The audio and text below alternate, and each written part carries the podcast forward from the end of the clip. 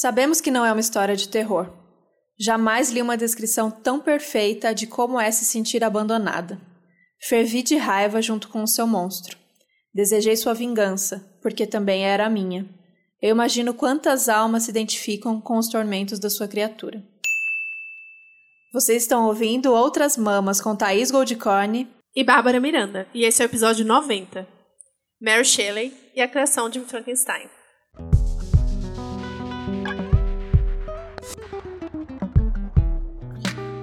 Sim, e vamos então voltar lá pro começo do nosso podcast, episódio 8, a parte que faltou na história. A gente vai voltar um pouquinho, falar desse episódio que, nossa, eu não consigo nem reescutar, na verdade, tenho super dificuldade de reescutar episódios antigos, mas reouvi porque a gente resolveu fazer esse episódio sobre o filme da Mary Shelley e que tem tudo a ver com os últimos episódios, com o episódio de anarquismo que a gente gravou com a Sandra, porque é, Mary também era anarquista, filha de anarquistas, e a gente quis realmente estudar um pouco mais sobre essas mulheres que foram tão apagadas ao longo da história.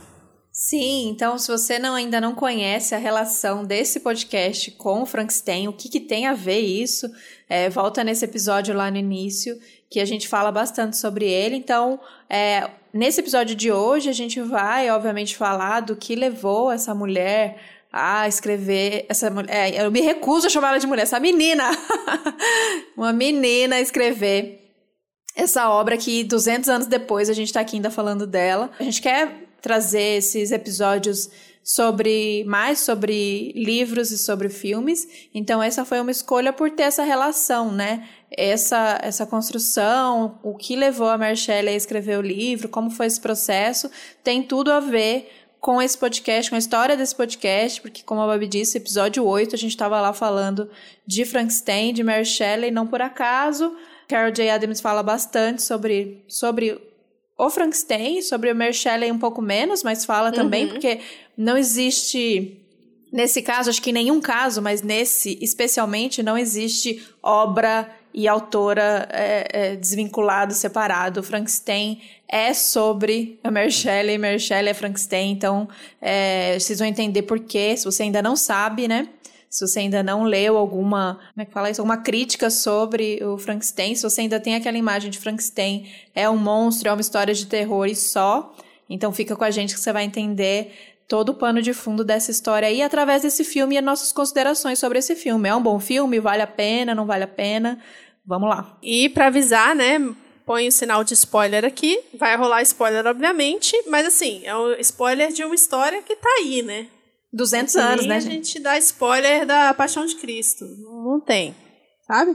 Então é dar uma pesquisada uhum. que a gente vai saber tudo, mas vamos falar do filme. Se você não viu o filme, recomendamos que vejam. É um filme, né? Vamos falar em termos técnicos de cinema muito bom. Temos várias críticas que vamos falar ao longo do episódio, mas ele tá aí então assista o filme se você quiser ouvir esse podcast e entender um pouco mais. O filme ele, ele foi lançado em 2017, acho que chegou aqui no Brasil em 2018, se eu não me engano, que foi o ano que o Frankenstein, o livro, completou 200 anos. E ele é estrelado pela Anne Fanning, que é uma atriz bem famosa, que já fez Malévola, fez um filme que eu gosto muito que chama Super 8, e tem um mais recente que chama Por Lugares Incríveis, que fala sobre saúde mental também na Netflix, que eu gostei bastante. Já assistiu, tá? Esse filme? Não, não vi. Bem legal, bem legal. Acho que vale a pena assistir também. Eu assisti recentemente, logo quando lançou. E a direção fica pela uma cineasta saudita, Haifa Al-Mansur. Espero que eu tenha falado o nome dela certo. E é uma, uma, uma história muito bacana também dessa diretora, porque ela foi a primeira mulher a dirigir um filme na Arábia Saudita. E tem um episódio profundo sobre ela no que, nosso querido Feito por Elas, um, um podcast sobre mulheres no cinema. Tem um episódio dedicado a essa diretora. E é muito massa, porque tem os filmes dela, e aí os filmes que. Aí ela dirigiu Mary Shelley e conta toda essa história dela, essa relação com o cinema, biografia, muito massa. A gente recomenda bastante. Sim, e a gente também tem um episódio com feito por elas, né? Que é com a Isabel Whitman. É nosso episódio 60, que é Mulheres na Crítica e o Oscar de 2020 que é muito legal. Então, por favor, ouçam. Eu gosto muito de falar de cinema, porque eu sou completamente apaixonada. Thaís também é, né? Porque já trabalhou com isso bastante tempo. Então, falar de filme, de literatura é sempre muito legal também. Bom, o filme, ele começa em quando? 1800 e bolinha. E a história do filme, né? Começa em 1800 e bolinha, mostrando a Mary Shelley, jovem, ali com 16 anos, escrevendo, tentando fugir ali das tarefas diárias de casa para escrever, porque ela gostava muito de escrever. E nisso ela, em algum momento, deixa a madraça dela bem puta da vida, porque ela não está fazendo o que ela deveria fazer. Eles mandam ela para a Escócia e ela conhece o amor da vida dela, que é o Percy Shelley, que era um poeta muito famoso da época e muito amigo do Lord Byron, do Thomas Hogg, que eu acho que são pessoas que a gente escuta mais assim na escola, né, para ter uma referência. Sim, e eu acho interessante já essa construção dessa personalidade dessa, dessa menina, porque ela já tinha esse gosto por contos de terror e ela curtia dar uns passeios no cemitério como uma boa menina gótica. E, ela visitava então, a mãe dela, né? Pô? é, ela, exato, a mãe dela que não é qualquer pessoa, a mãe dela é nada mais nada menos que Mary Wollstonecraft, que é uma das mães do feminismo. É horrível falar mãe do feminismo, né? A gente já uhum. critica essa coisa de mãe que abraça tudo. Mas uma aí das, das pioneiras desse feminismo de como a gente conhece, do feminismo que reivindicou pelos direitos das mulheres ali na, na Inglaterra e tal. E publicou o livro Reivindicação pelos Direitos das Mulheres, de 1792. Mas, apesar disso, a Mary, nossa Mary, Maryzinha, Mary Shelley, é, não conviveu com a mãe dela, porque a mãe dela morreu é, 12 dias depois do parto dela. Então, ainda tem isso, já tem isso na história da Maryzinha, né? Ela carregou essa culpa, esse sentimento é, esquisito de ah, de, de, se sentir responsabilizada mesmo pela morte da mãe. E a mãe é essa figura, né? Essa pessoa que ela uh, sabia dessa, desse valor e tinha essa admiração. Então, o livro da mãe ali meio que sempre por perto. Então, tem essa, por mais que não tenha tido essa convivência, obviamente teve essa, esse peso, essa influência aí na construção dessa menina. E o pai também não era pouca bosta. Era o filósofo anarquista William Godwin, que também era um cara que já falava sobre, obviamente, as questões do Estado e falava sobre críticas ao casamento, o que no filme deixou a gente um pouco decepcionada, uhum. porque no filme só aparece um pai chatão que briga com a filha e acha que a filha tá saidinha demais e que a filha tá não tá a relação não tá boa com a madrasta, tipo uma construção bem de, de pai é, estereótipo, estereótipo de pai severo que a gente conhece aí dos filmes, o que me decepcionou bastante. Daí eu não sei. Fica aí a dúvida. Faltou profundidade no filme, de fato faltou, mas que esse cara, porque a gente sabe, convivendo aí com pessoas, a gente sabe que tem muita gente que o discurso, a teoria é linda, mas dentro de casa aplica é, os mesmos velhos padrões de hierarquia e de, né, de manter os costumes ali da família, de proteger a família. Então, não sei, fica aí essa dúvida. Quem souber mais sobre este homem, conte para a gente. É, eu acho que é um pouco contado no livro, né, e fica, fica meio claro pelo discurso do pai no filme, de que a, a, a Mary Wollstonecraft, que é a mãe dela, que é a porra louca do rolê, que quer pegar todo mundo, né? Que, que é amor livre e surubas e orgias. Ele fica. Ele, ele dá essa. Ah, sua mãe pagou pelas loucuras que ela fez durante a vida. Sim. E a, eles só casaram para que a filha deles não nascesse. Como chama? Esqueci. Mas não fosse validada pelo Estado, né? Foi o único motivo pelo qual eles casaram. Foi olhar, eles casaram bem tarde. E quando ela faleceu, ela já tinha 30, 38 anos, então era, ela já tinha uma filha antes, que não aparece no filme, ela simplesmente não existe no filme. Mas na vida ela já tinha uma filha com de outro casamento, e ela casou com William Godwin para poder a filha dela, a Mary Shelley, poder ter essa, esse direito a, enfim, né, as coisas que as pessoas têm quando elas casam e ela ser reconhecida pelo Estado. E ela faleceu já com 38 anos, que é muito cedo, já para a época também, mas em, função do parto da filha dela.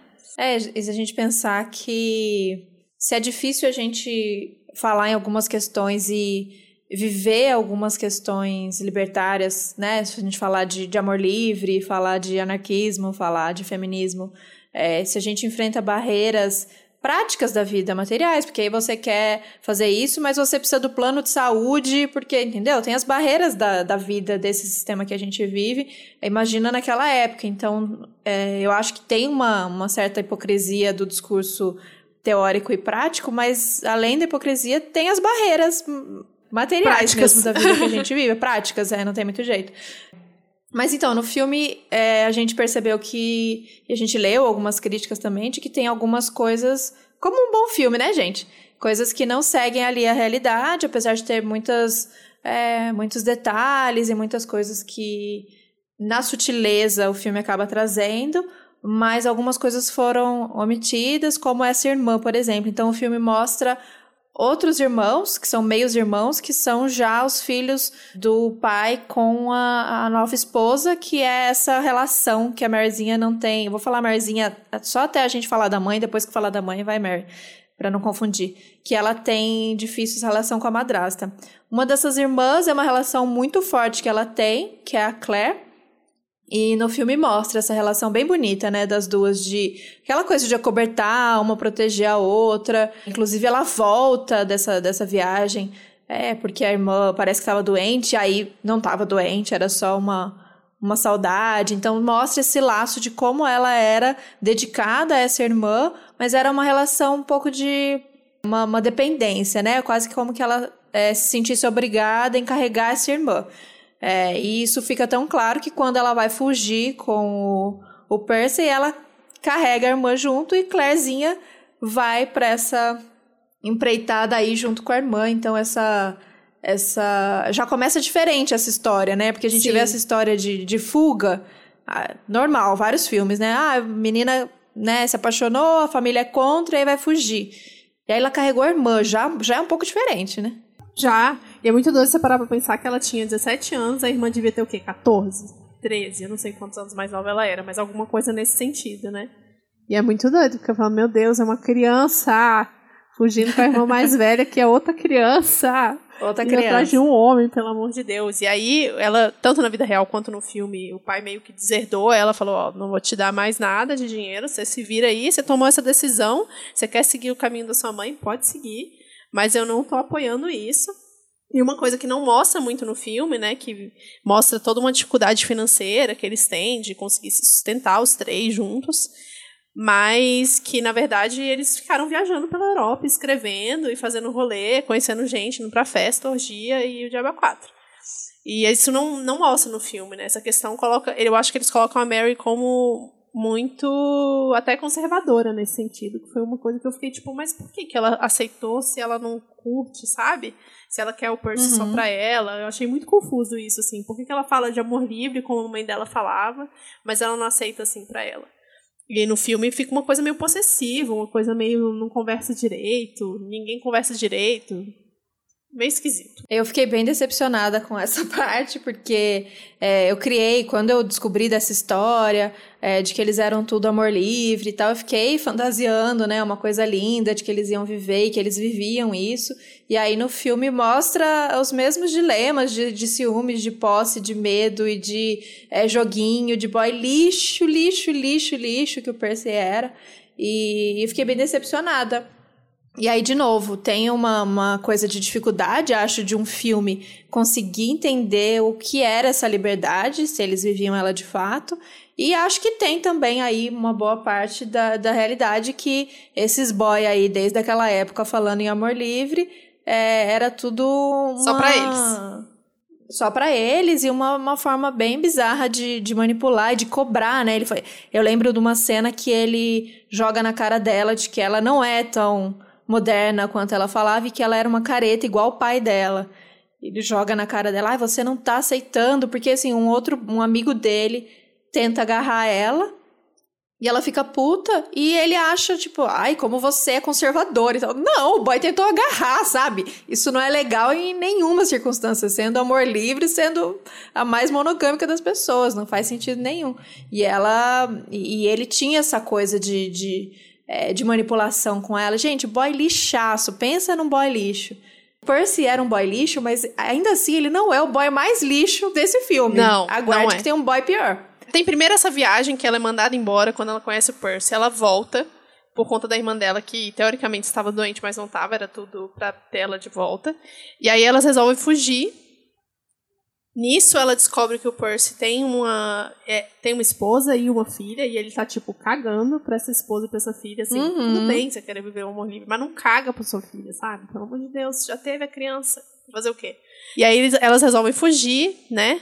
tanto a Mary como a Claire, junto com o Percy, e eles ficam nessa loucura de tentar conseguir dinheiro, de escrever, de viver a vida deles com isso, até que eles são chamados, eles conhecem Lord Byron, que era o poeta do romantismo lá na Inglaterra, super famoso, e é, é, é esquisito, né, a gente ver essa, essa referência de artistas pops de outras épocas, que assim, ele é um poeta. Quem, quem é um poeta muito famoso hoje em dia? Não sabemos, não sei dizer. Mas nessa época tinha um valor, né? E o cara já era lord, tudo, ele chama eles para irem ficar na casa dele. E aí que acontecem várias coisas, que aí foi a parte que mais decepcionou a Thaís, e eu também estava com essa expectativa de ser uma coisa linda, maravilhosa, e foi horrível. Foi horrível. Esse ano que eles foram para para essa casa do Lord Byron, que era à beira do, do rio Genebra, é, foi conhecido como na Europa como o ano sem verão. Então foi um ano todo esquisito. Pensa 2020, um ano esquisito? Foi um ano esquisito. Foi um ano esquisito, de muitas chuvas, um ano todo cagado. Só que menos quente. É, exato. Aqui a gente tá, tá com o calor e lá eles estavam no, no frio. É, mas um ano todo esquisito, e aí eles ficaram meio que era para ser uma coisa é, a Claire estava toda empolgada com, essa, com esse encontro porque ela estava apaixonadinha pelo Lord Byron, né? Então ela estava nessa expectativa tal. E nessa casa tinha, é, então, Percy Shelley, Mary Shelley, a Claire, que é a irmã, o Lord Byron e o John Polidori, que era uma coisa esquisitaça também, porque ele era o médico do Lord Byron. E ele estava lá, fora os criados que devia ter e tal. E o médico que aí fica meio confuso se esse cara era um médico, mas por que que, né, ele estava ali, se era um amigo. É, tem uns papos, uns, uns, uns, boatos aí de que ele também era médico, ele fornecia a, os químicos tóxicos da galera. E aí depois a gente vai falar como, um pouco mais sobre esse cara, outra, outra teoria que tem também. Então eles estavam lá nessa casa de férias, curtindão. O Percy começou a se mostrar cada vez pior, porque bebia muito, porque é, tirava muito sempre a, a Mary é, agressivo, ignorando ela e, sabe, broderagem? Os dois ali, Lord Byron e Percy Shelley, nossa, a gente é foda, a gente é poeta, a gente é incrível, a gente entende de tudo, a gente é massa, e essas mulheres aí estão aí. O boy que pareceu menos lixo nessa história toda foi o tal do Polidori, o médico, que até parece é, insinuar um romance ali com ele com a Mary, né? Mas que eu achei que ia super acontecer, mas não, não acontece. É, mas enfim, fica aí nessa, nessa brincadeira. Eles quase estavam naquele esquema: vamos jogar um, um, jogo de tabuleiro, porque não sabemos mais o que fazer. E nesse contexto, nessa, nessa história toda, o Lord. Foi o Lord Byron que propõe, tipo, ah, vamos uhum. escrever. É, vamos escrever, cada um escreve uma história de terror. E aí a gente vê qual ganha, vê qual é melhor. Aquele clima chamou isso, né? Acho que tava um clima sombrio e eles eram essas pessoas, né? Dessa coisa pesada. A Mary, gótico, imagina, né? amava isso gótico, a Mary amava essas histórias, eles já tinham lido algumas histórias ali, então a Mary abraçou aquilo e foi. E na verdade ela foi a única que terminou o livro, né? Ah, eles mostram que o Polidori termina o livro dele também, mas quem termina mesmo e chega a publicar é a Mary. Foi a única que, durante a viagem, que não mostra que ela terminou isso durante a viagem, que durante a viagem ela termina o livro, que seria a vir ser o Frankenstein, que ficou muito famoso. A parte da decepção nessa casa é porque exatamente todo mundo amor livre, mas parece que ninguém se pegou. E aí essa é a frustração. Só fica um clima chato os homens bebendo. Clima horrível. Falando mal, mal, das mulheres. E aí dá pra ver que fica ali, nunca mostra, mas dá pra ver que a, o Percy tá pegando a Claire. E isso é confirmado pela Sim. história de que eles tiveram um caso também. E aí fica um climão entre as irmãs. E aí a Claire tá grávida e elas parecem que nunca conversam sobre isso. Tipo, de, mano, conversa, sabe? Por que, que não conversa? Porque ninguém conversa nesse filme.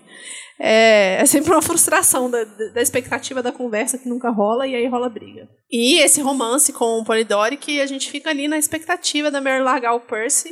e nunca largar, mas ela é aparentemente completamente apaixonada com ele.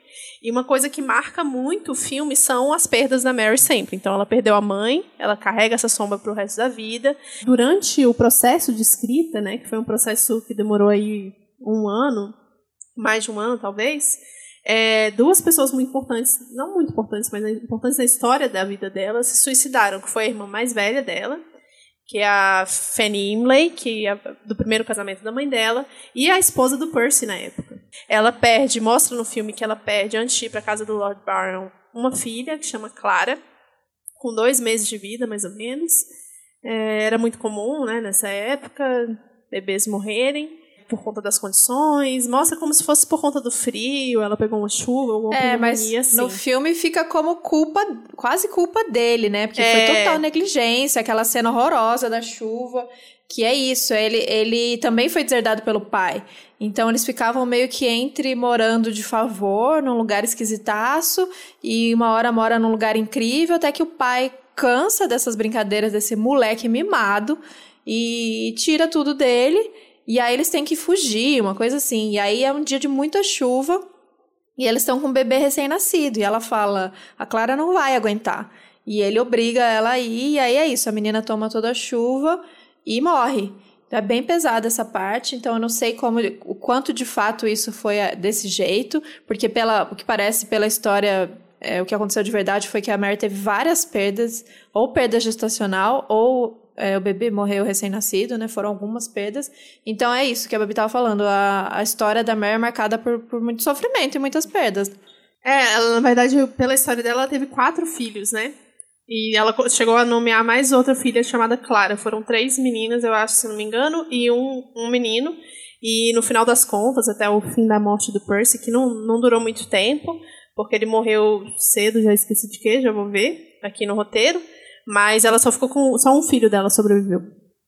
Então ela tem essa marcação das perdas sempre, e isso vai contando, vai adicionando aí para essa história do, do Frankenstein, essa questão da perda muito grande, da sensação de solidão, dessa companhia que tá lá, que ela é completamente apaixonada, mas não dá atenção para ela. E isso fica bem claro no filme, né? Isso o filme não deixa a desejar, assim, essa frustração constante de tentar estar num lugar, de tentar pertencer a um lugar e não, não conseguir, né? Sim, isso fica bem claro também na história da Claire. Então é uma história que é comum, né, a, a várias mulheres, esse, esse sentimento de se doar, de querer pertencer, de querer estar lá e ser completamente ignorada e excluída. Então a Claire, ela fica completamente a blue bleblé das ideias pelo Lord Byron, apaixonadíssima, e fica orbitando esse cara, fica tentando de todo jeito chamar atenção e querendo, e o cara caga pra ela, assim, ele acha ela uma, uma idiota, uma completa idiota, não tem nada interessante para ele conversar com ela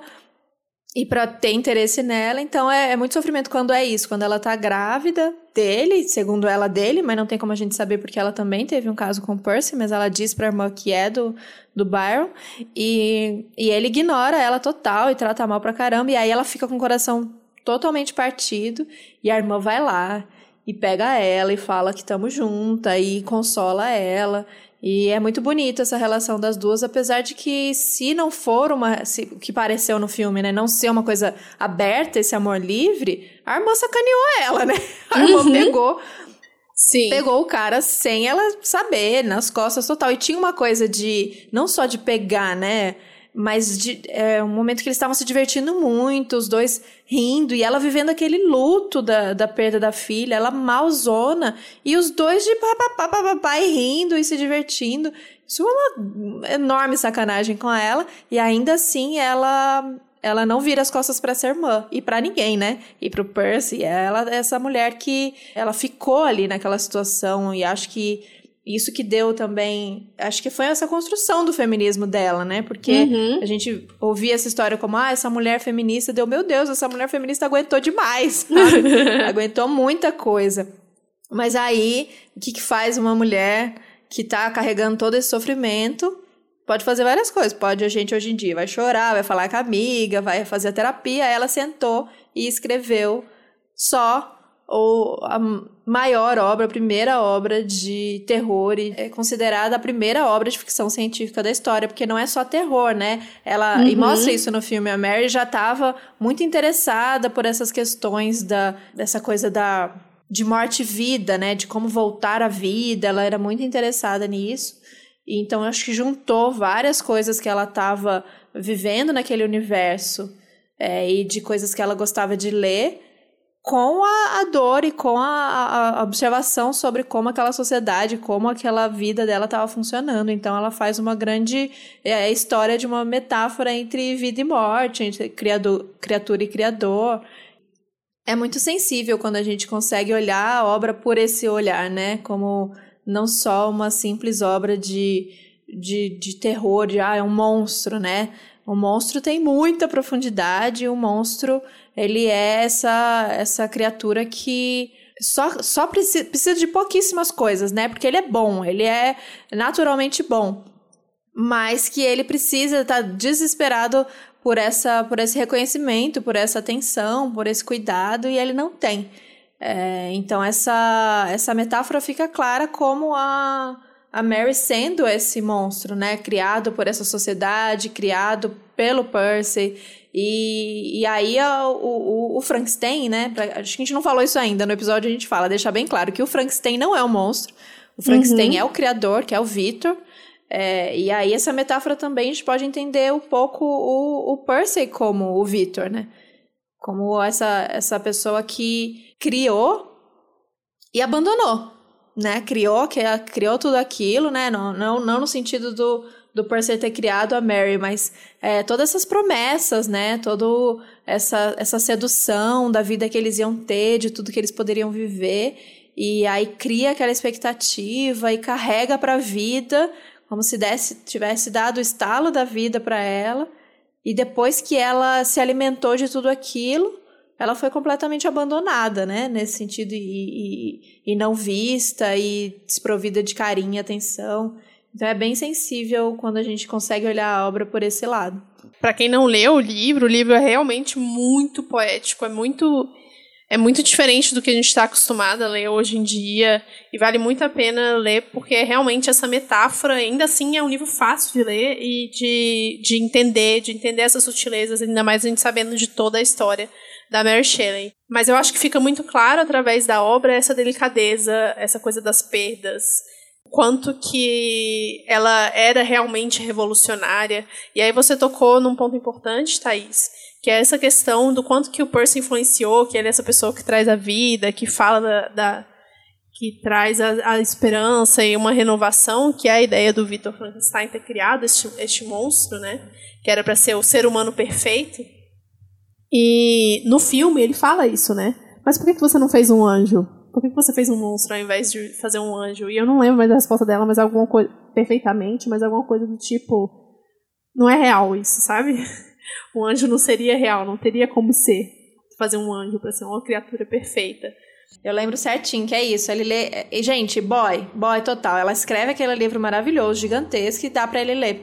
Ele lê e aí ela pergunta: o que, que você achou? Aí ele fala: incrível, perfeito, maravilhoso. Ah, sério? Daí ele. É, só acho que tem tinha que complementar alguma coisa. E aí, e aí ele fala isso, ele fala, mas porque é um monstro, né? É, se, a gente, se, se ele tá podendo criar do zero, por que ele não cria uma, uma, uma criatura perfeita? Né? Uma versão melhorada do, do ser humano, então que fosse um anjo, né? E aí é isso, ela fala justamente isso, ela fala, olha pra gente, olha pra nossa vida, né? Não existe, não existe perfeição. Então ela tá num momento completamente caótica, devastada, é, faltando partes mesmo, é, se sentindo essa pessoa desmembrada, sem pedaços. E é isso, ela não, ela, a, a, criatura é, é a imagem dela, então não poderia ser um anjo, não poderia ser perfeita. Mesmo na tentativa de se criar é, alguém que seja perfeito, existem essas falhas que, que é o que trazem a nossa que traz a nossa identificação com esse monstro, né? O que torna esse monstro humano, falho, Então tem algumas, é, e aí no, no, no, livro Na Política Sexual da Carne também ela traz isso sobre essas características desse monstro. Eu acho que a gente deve ter falado isso naquele episódio, né, Babi? Uhum. Como esse monstro, ele, ele é essa figura que busca se distanciar do, do humano, do ser humano, né, no sentido de, de ser melhor, mas que ainda assim ele veio a partir de um ser humano, então ele carrega essas falhas e carrega essas dores e carrega essas imperfeições. Então é, é bem bonito, é, eu amo essa, esse, esse trecho do filme que ela explica muito bem, né? O monstro é ela, então ele não poderia ser perfeito. E aí eu acho que um é a dificuldade, né, da gente falar da parte do que é real, o que não é real no filme, na história que a gente sempre fala que o vegetarianismo é completamente apagado, e a gente fala disso no episódio 8, mas que eu acho importante lembrar aqui é que o monstro é vegetariano, ele fala sobre o não maus tratos aos animais, e isso tem muita influência do Shelley porque ele era vegetariano. Tanto que tem uma cena no filme que eles fazem um banquete com bastante carne, e eu fico me perguntando se realmente aquilo é acurado com a verdade, porque o Shelley já era, já era vegetariano com a primeira esposa dele, então provavelmente ele já chegou. Lord Byron também, Thomas Hogg também, uma galera que estava em volta deles era vegetariana, e isso muito por conta do movimento anarquista na época, né, que era é, realmente esse contraponto ao capitalismo que estava surgindo com toda surgindo não, que já estava crescendo e se fortalecendo com toda força em que as pessoas já eram vistas somente como consumidoras e ser vegetariana era uma forma de você ir contra aí essa linha de pensamento que já estava colocando tudo como produto, né? Então isso é muito revolucionário e isso faz parte da história do Frankenstein e o, o filme não fala sobre isso. E a Carol fala isso sobre, sobre isso no livro, na política sexual da carne, mas o filme deixa a desejar nessa questão pra gente, né, que é vegana e que esperava ver um pouquinho, só um pouquinho, podia só dar uma... É, isso não é exclusividade desse filme, né, a Carol já vinha falando isso no livro, de como essas é, análises e essas resenhas mais recentes do, do livro é que é que trouxeram esse teor feminista para ele, nem isso era reconhecido. Então, é, nos últimos 30 anos, muito se falou sobre o teor feminista do Frankenstein, mas ainda assim ninguém fala sobre o teor vegetariano do Frankenstein. Isso ainda é bem, bem, bem escondido. Então, eu gosto de um trecho que, que é do livro e que a Carol destacou também aqui para uma das, do, das provas de que o monstro era vegetariano. Então, eu vou ler. Minha comida não é a mesma do homem. Eu não abato o cordeiro e o cabrito para satisfazer meu apetite. As bolotas do carvalho e as bagas me propiciam alimento suficiente. Minha companheira será da mesma natureza que eu e se contentará com a mesma alimentação. Faremos a nossa cama com folhas secas, o sol brilhará sobre nós como sobre os homens e amadurecerá a nossa comida. O quadro que eu lhe apresento é pacífico e humano. Então, isso é um dos trechos que, que mostra esse, essa preocupação da Mary em, em frisar de que esse monstro, de que essa criatura era vegetariana, é, como uma forma de mostrar de que ele era pacífico, de que ele era diferente, de que ele, apesar de assustar pela aparência, ele era digno de simpatia, porque ele não fazia mal a, ninguém, nem a um animal. Né? Ele só queria amar e ser amado, meu Deus do céu. Quem nunca, né?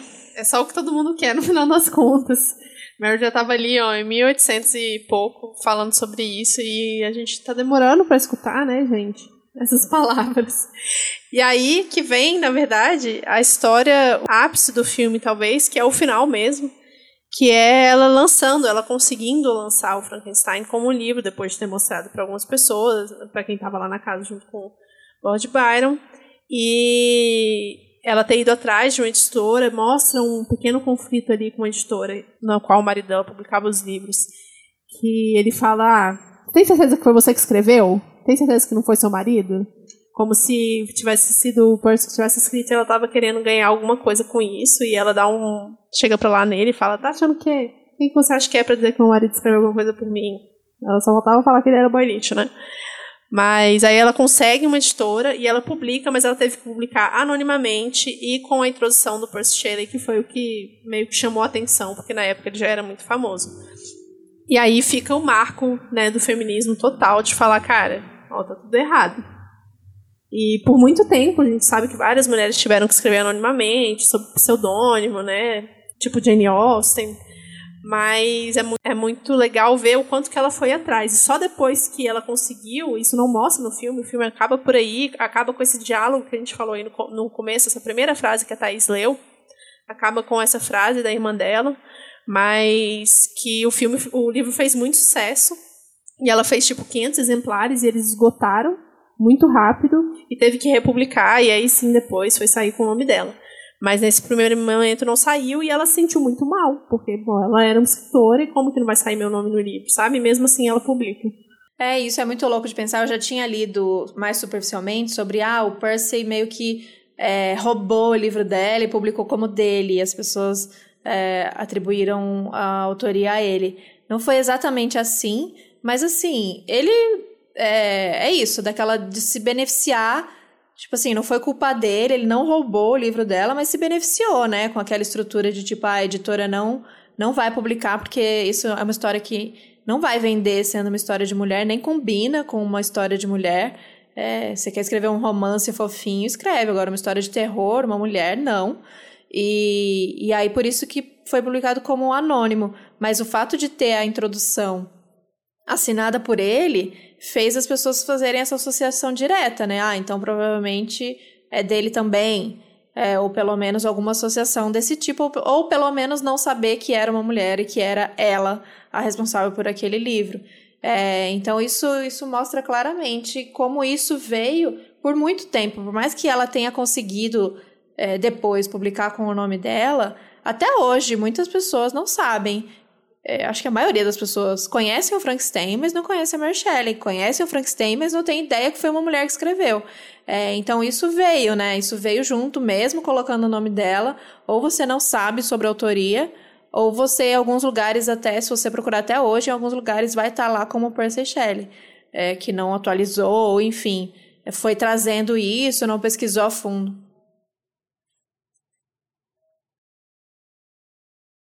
Gente, pois é, tem homem que perde tempo tentando provar.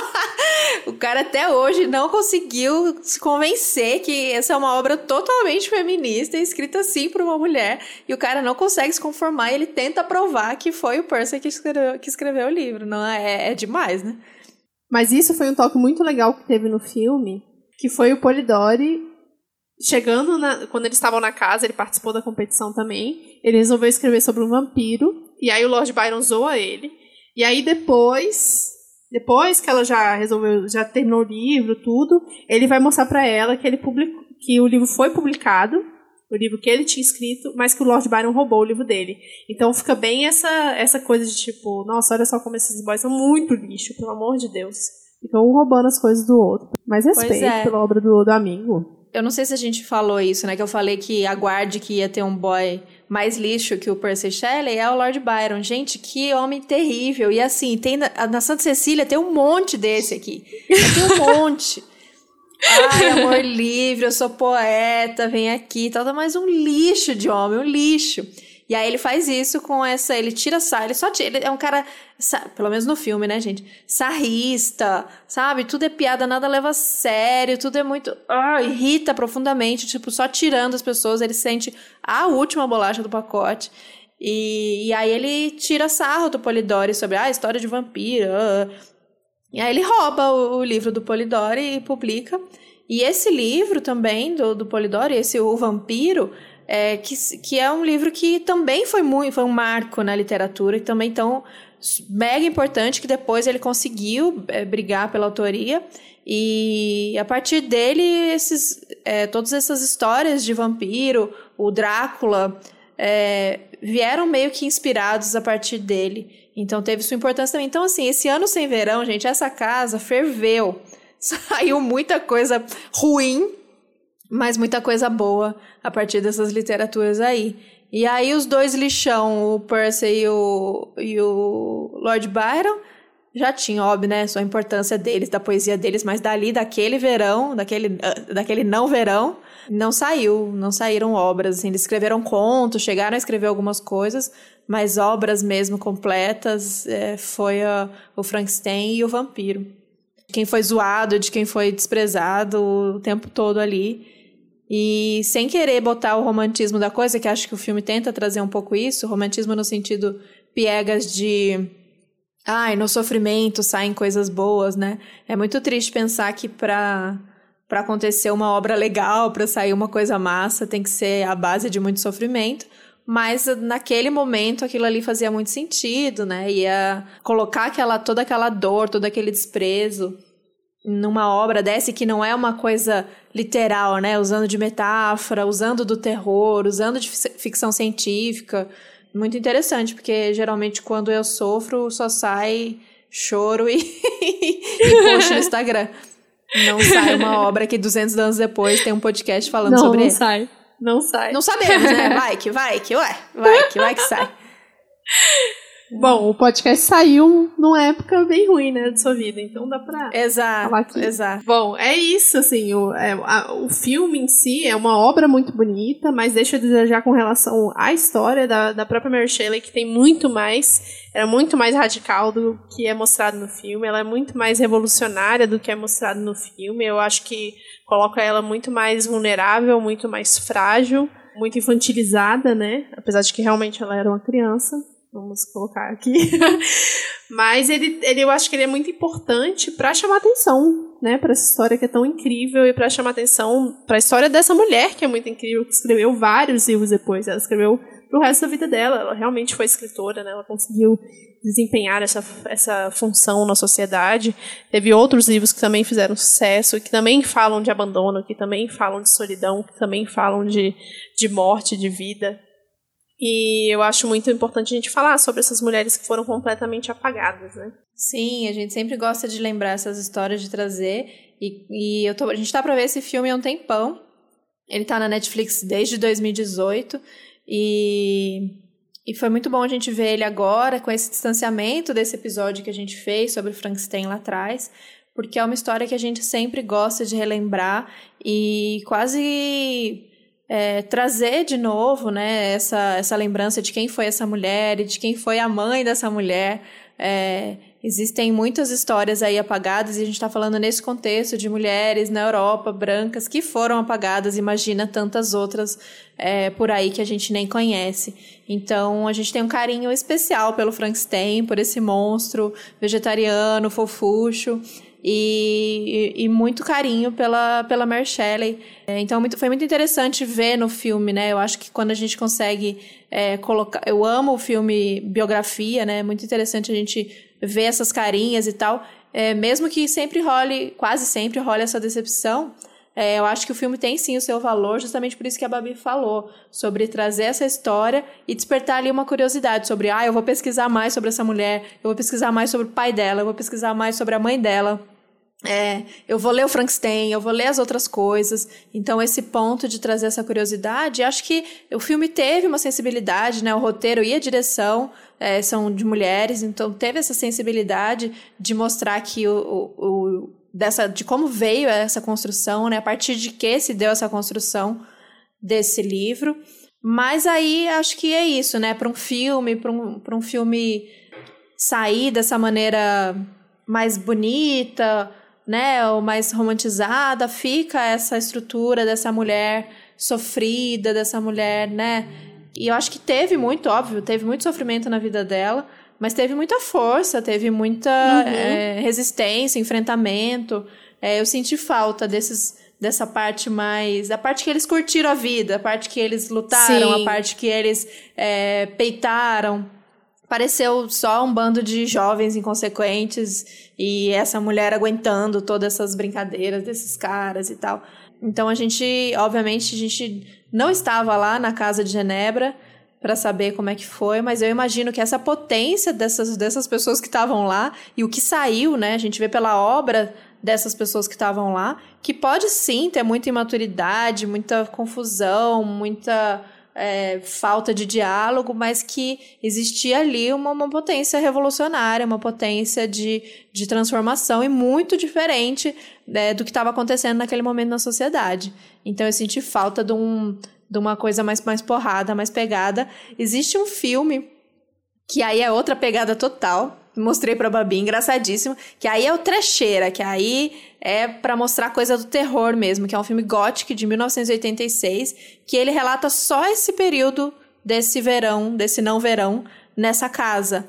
Porque existe uma, uma parte da história que é a Mary só escreveu esse livro, veio a ideia do livro, através de umas visões, né? De, de um sonho. Acho que o sonho até mostra no, no filme, né?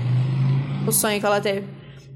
Mas o, esse filme vai explorar isso, dessa, dessa coisa do, do terror mesmo, do, dos monstros, dos, do susto, é, que a partir dessas visões que a Mary foi escrever. Então é outra pegada total, é trash, trash, trash, mas vocês conseguem achar, é o filme Gothic de 86.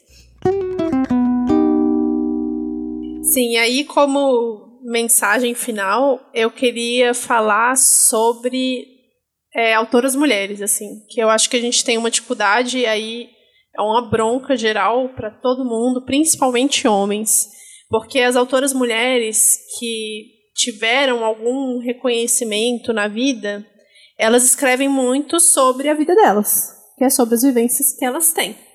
E por mais que não seja autobiográfico, como é, por exemplo, Frankenstein, tem muito da Mary Shelley ali e vai falar muito das vivências que ela teve, né, das perdas, de tudo que a gente já falou nesse episódio. Mas eu vejo que tem uma certa dificuldade, bastante resistência, principalmente dos homens, de lerem mulheres exatamente porque são obras mais sensíveis, são obras mais metafóricas, são obras autobiográficas. Então, eu estou lendo agora os quatro livros né, da, da, da série da Amiga Genial, da Helena Ferrante, que é, também fala muito sobre essa vivência da Helena Ferrante, por mais que não seja a vida dela. É, Adoráveis Mulheres, que também foi um livro escrito um pouco depois do Frankenstein também, mas nos Estados Unidos, né? E também é sobre a vida das mulheres e homens simplesmente não leem. E tem uma frase muito bonita que até tem no filme da Adoráveis Mulheres que ela fala: "Ah, quem que vai se interessar pela vida cotidiana de de pequenas mulheres como a gente, né?" Que é o nome do filme em inglês, que é Little Women, que são pequenas mulheres. E ela consegue publicar esse livro, isso é muito incrível, é muito delicado. Eu morri de chorar vendo o filme, que o filme é perfeito, esse último, essa última versão da Greta, né? E uhum. eu fiquei pensando, enquanto eu tava lendo a Helena Ferrante, sabe, falando, cara, por que, que os homens não leem, assim? Porque é de uma delicadeza, é de uma beleza tão, tão, tão linda, sabe? O jeito que ela escreve, a forma como ela expressa as emoções, é impossível não se identificar. E eu acho que tem muito. O Frankenstein fez esse sucesso todo porque teve toda a influência na época do, do Lord Byron, do Percy Shelley, enfim, foi todo para esse lado do, do monstruoso, mas quando na verdade ele é uma obra de, de romance, de falar de natureza, de falar de, de humanidade, né, de certa forma. Então fica aí a, a bronca para todo mundo, para lerem mulheres. E ouçam e leiam os livros que a gente vai ler aqui no Outros Nomes Podcast, como a gente já começou né, mês passado falando da vegetariana. Vamos ter aí em breve mais um episódio sobre livro também, com o livro que vocês pediram muito. É isso, fica aí o recado para os nossos, nossos poucos por cento de homens que ouvem a gente. Mas é, é, você sabe que eu acho uma coisa interessante até na coisa do, do presentear ou, ou indicar também, né? Às vezes a gente vai pensar, ah, esse livro os livros de, de, por autores homens são os livros. E os livros escritos por, por, mulheres são livros de mulheres, para mulheres, sobre feminismo ou sobre é, questões, né? Como se existissem essas questões de mulheres. É, então, até para a gente presentear alguém, pensa já, dá esse, dá esse livro e, e, e dê livro de mulheres, como livros que são ótimos, e histórias que são ótimas, e enfim, é, para a gente pensar sobre essa, essa mudança também, né? De que não existe isso de é, livros de homens serem escritos por homens serem universais e livros escritos por mulheres serem para mulheres. É isso, gente. Se você gostou desse episódio, dá aí o seu like, compartilha, manda para todo mundo, assista um filme, né? E se você puder, apoie a gente no apoia.se barra Outras Mãos Podcast, que todo apoio é muito bem-vindo e a gente está trabalhando para melhorar cada dia mais. Pô, a Netflix podia, podia. Netflix podia, podia. ter apoiado podia. esse episódio, não é mesmo? Já que a Netflix não apoia, vocês, se puderem contribuir a partir de qualquer valor. A gente eh, teve uma discussão recente sobre essa questão do. Dos, não sei se vocês estão acompanhando os podcasts que estão sendo é, contratados, remunerados, enfim. E aí, nossas é, ouvintes queridas têm essa preocupação e perguntam pra gente: ah, como é que vocês estão nessa questão? A gente continua aqui, independente. Obviamente, a gente acredita de que a gente consegue, é, vai conseguir remunerar esse podcast de alguma maneira, para a gente conseguir é, encarar isso como um trabalho. Então, é, hoje, gente, a nossa, nosso maior apoio, que faz esse podcast acontecer, é o nosso financiamento é, independente, que é lá no Apoia-se, através do Apoia-se e vindo de vocês. Então não tem, não tem marca, não tem plataforma que faz esse podcast acontecer. Quem faz é a gente aqui, doando nosso tempo, nossa pesquisa, nosso trabalho, e vocês, é, seja compartilhando, divulgando, indicando para as amigas, e também com a contribuição financeira, porque ela é necessária. Então, se você puder considerar ser a nossa apoiadora mensal, a partir de qualquer valor, gente, qualquer valor, porque se a gente pensar que todo mundo que ouve a gente, ou que acompanha a gente no Instagram, conseguir. É, participar lá, apoiar com 5, com 7, com 10, é, já faz total diferença no nosso trabalho.